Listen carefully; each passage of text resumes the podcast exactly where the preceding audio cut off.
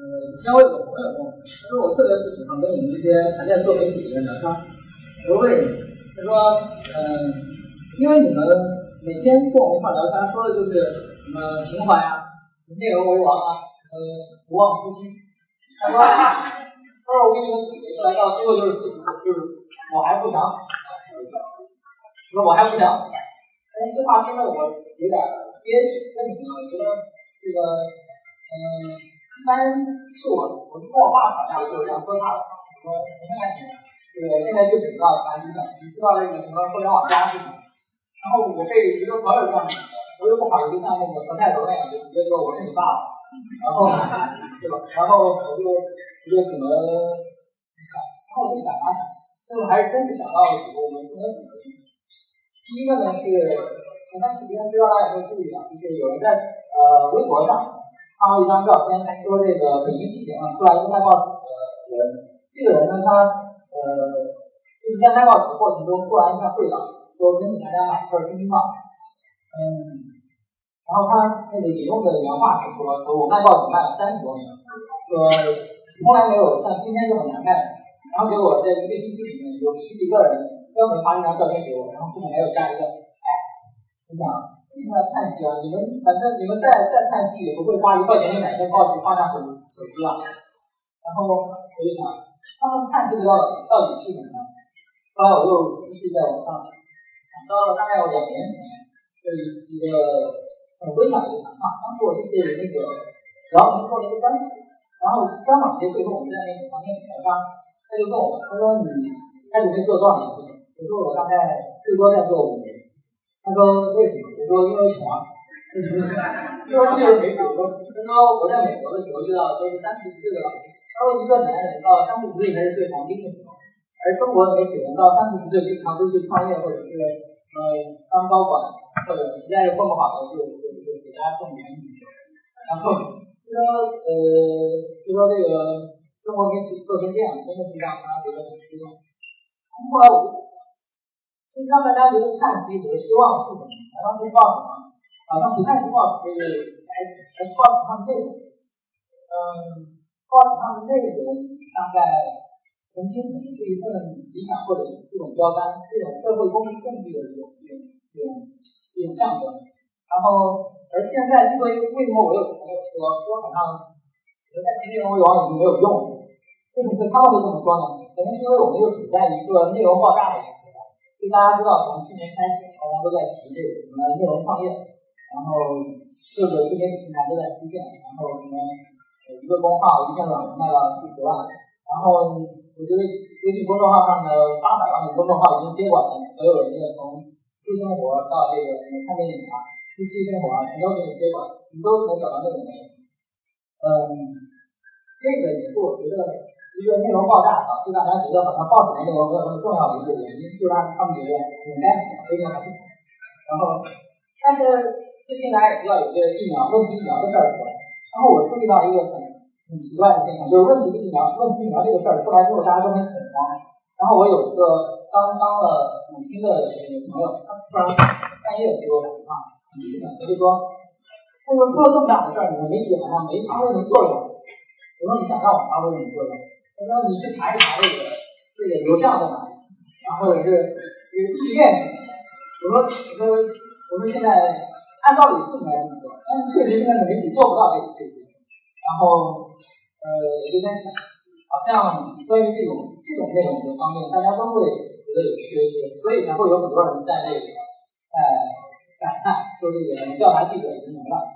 我觉得好像好像提醒了我提醒了我什么呢？就是。好像我们的内容虽然感感觉是在爆炸，但是好像缺了很大一部分。嗯，我从去年八月调到新京报的评论部，然后分管新媒体的一个项目，叫费城。然后我刚到这边的时候是第一个星期，呃，刚满七天，然后遇到了天津大爆炸。天津大爆炸的当天晚上一点多钟，我被我电话叫醒，说明天早上要咱们要发一篇重磅论文，然后关于这个事儿。嗯，我就写。大概花了一夜的时间，到凌晨七点就把那篇写了一篇文章，提出了这个天津大爆炸的五个疑问，就是说，爆炸发生以后，这个实际上是有恐慌情绪的，因为这个时候京津的市政府的官微为什么没有发发布这个消息来疏散？然后关于这个性呃事故的原因，是不是因为常年导致的那个常年的化工不不合理导致？然后后续关于这个伤亡人数会不会有隐瞒？然后大概提出了五个论点，基本上是覆盖了，我觉得是覆盖了所有人对这些理论灾难事件里面的一个五个比较疼痛的地方。然后我是在早上七点把这个发出去，一个半小时以后它被删掉了。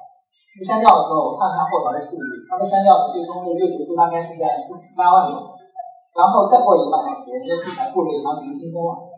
就然后强行清空之前，我看了一眼那个你给我推的那个预览版的那个那个文文文章，呃，热推的也是过了十万加。然后我大概粗略估计了一下。呃，按照这个速度的话，所以那篇文章在存活的三到四个小时之内，它的阅读数应该近百万。呃，这个是给我的触动很大。就是我原本以为好像你只能写一些什么中医养生指南，或者什么做人的五个道理之类的，才能才能达到这样的阅读量。但是为什么那天一下就刷出来这么高的阅读量呢？我那个就当时思索了很久，最后我觉得是因为大家对于独立思考的这个。呃，独立思考的批判的这种文章是其实是有需求的。嗯，有一个有一个写手很出名的叫王五四该，应该很多人知道。呃，我前段时间还跟别人讨论过，说王五四的文章其实跟当年博客时代的公共意见领袖的文章没有什么特别大的不同。如果有人还记得当年的李承鹏和他的文章，从主题到这个文章的语言，基本上没有任何的。你不同，我甚至觉得还不如过去的一些写手。那么为什么到现在他就这么火呢？就每天出来都特别火，他被删掉，然后还是很火。我就觉得好像是在我们的所谓的内容这种突飞猛进的时候，大家缺一个批判的东西出来。嗯，后来我就带着那个成都的那个沸腾的这个项目，就沿着这条路一去不复返，就是就是只奔着两个方向。第一个是针对新媒体上最快的热点。然后第二个是对独对独立的批判性的思考，所以在当时的五个五个月里面，大概每个月都做出来一篇十万加，当然基本上每个都是在一个半小时左右就被删掉。但是，但是我觉得这个说明了一个巨大的一个需求的一个市场。那现在的这个市场感觉好像是被是被挡住的，就是大家都没有注意到，或者是说是被战略性的放弃。嗯，当然了，这个有一个政策性的原因在里面。但是为什么这种，比如说很多事情上，其实批判性的思考没有那么没有那么难。比如说，之前大陆的网友就是翻墙到那个到那个某个四零四的网站上去去这个刷那个小表情包的时候，然后第一天我们发了一篇评论，实际上是在骂骂这些网民就是脑残之类的，对吧？然后第二天如果我注意到一个情况，就是我突然意识到一个问题，就是。实际上他可能不是脑残，而是而是狂欢，因为大家都觉得好玩，反正法不责众嘛，就一块翻墙过去玩一玩。而且我觉得这个事儿没有大家解读的那么那么那么的夸张，他可能就是一个呃小普通的或者年龄年幼的网民，然后参与一块去玩，然后并且让别人翻墙出去，总比总比老老然后老晚上关在国内玩那个买个贴吧要好。所以我就写了一篇，就说其实网民翻墙只不过是他们偶尔进城。进城去逛一圈而已，呃，相当于是什么？你时候你农村农村人上上集上出去赶个集，看一下外面的世界。然后这种声音我发现，在当时都是很少。然后我就觉得，好像这种嗯独立思考类的文章确实很少。嗯，当然除了这种政策性的限制之外，为什么没有呢？这个我后来就想了很久。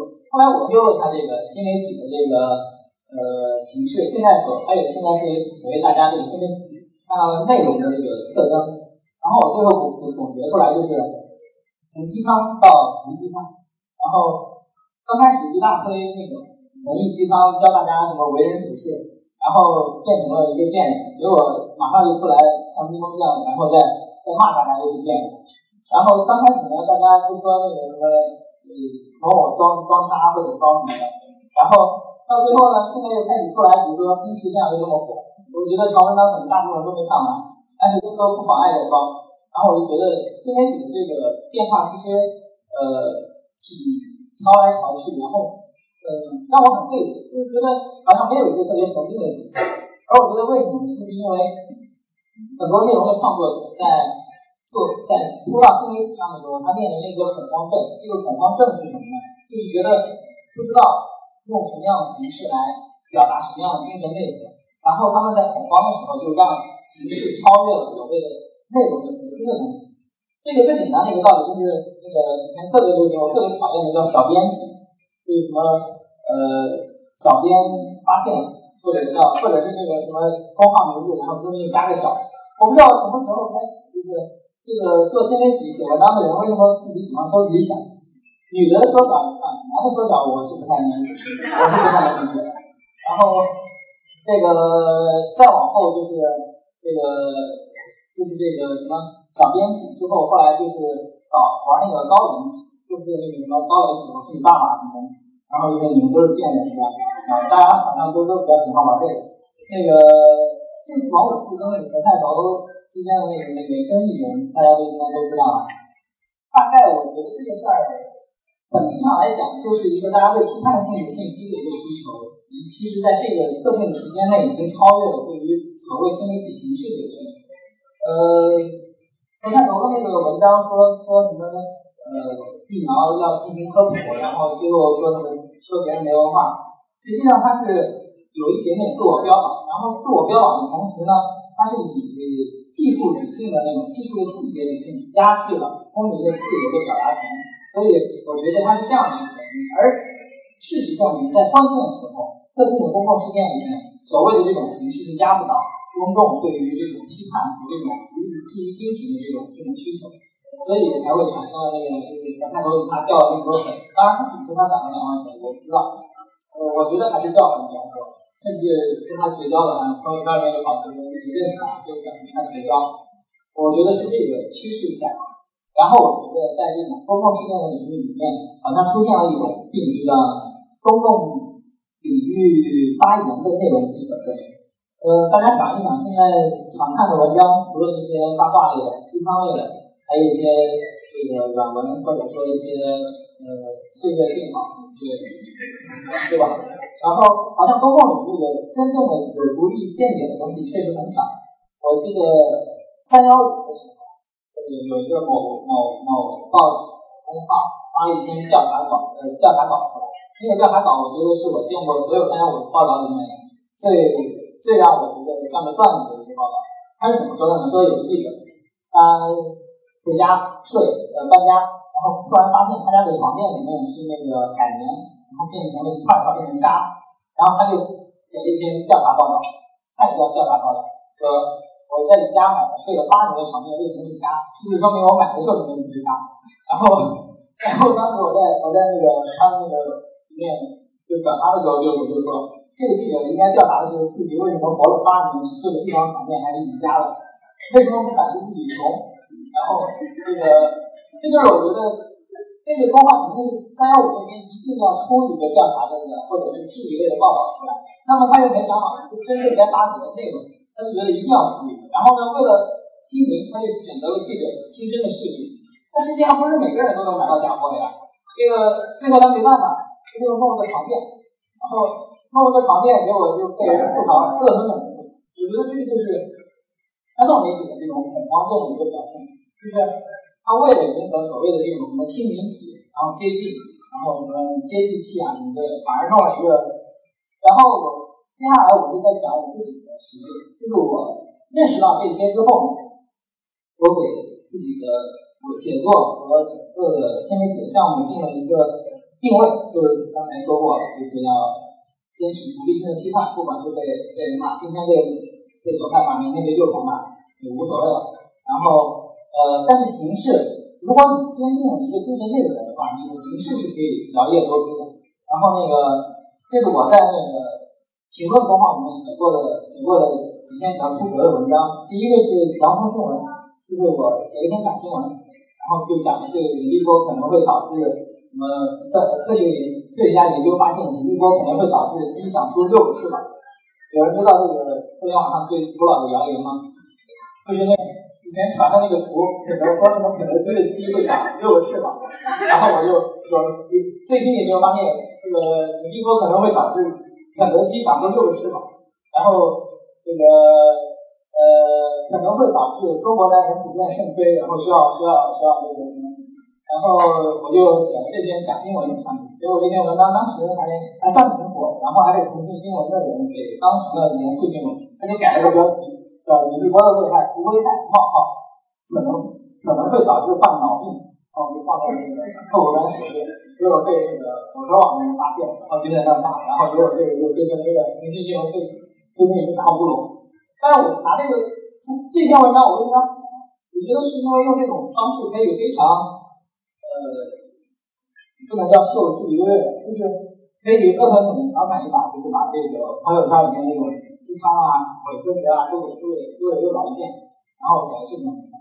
第二篇呢是那个屠呦呦获奖，屠呦呦获奖之后，所有媒体都在所有媒体都在然后我就觉得还挺无聊的。然后我就想说，如果屠呦呦获奖，中国可能会发生什么事儿？我就写了这样一篇文章。这篇文章其实是一个虚构的，以新闻新闻为以特稿的文本形式来呈现的一个虚构类的，其实就小说。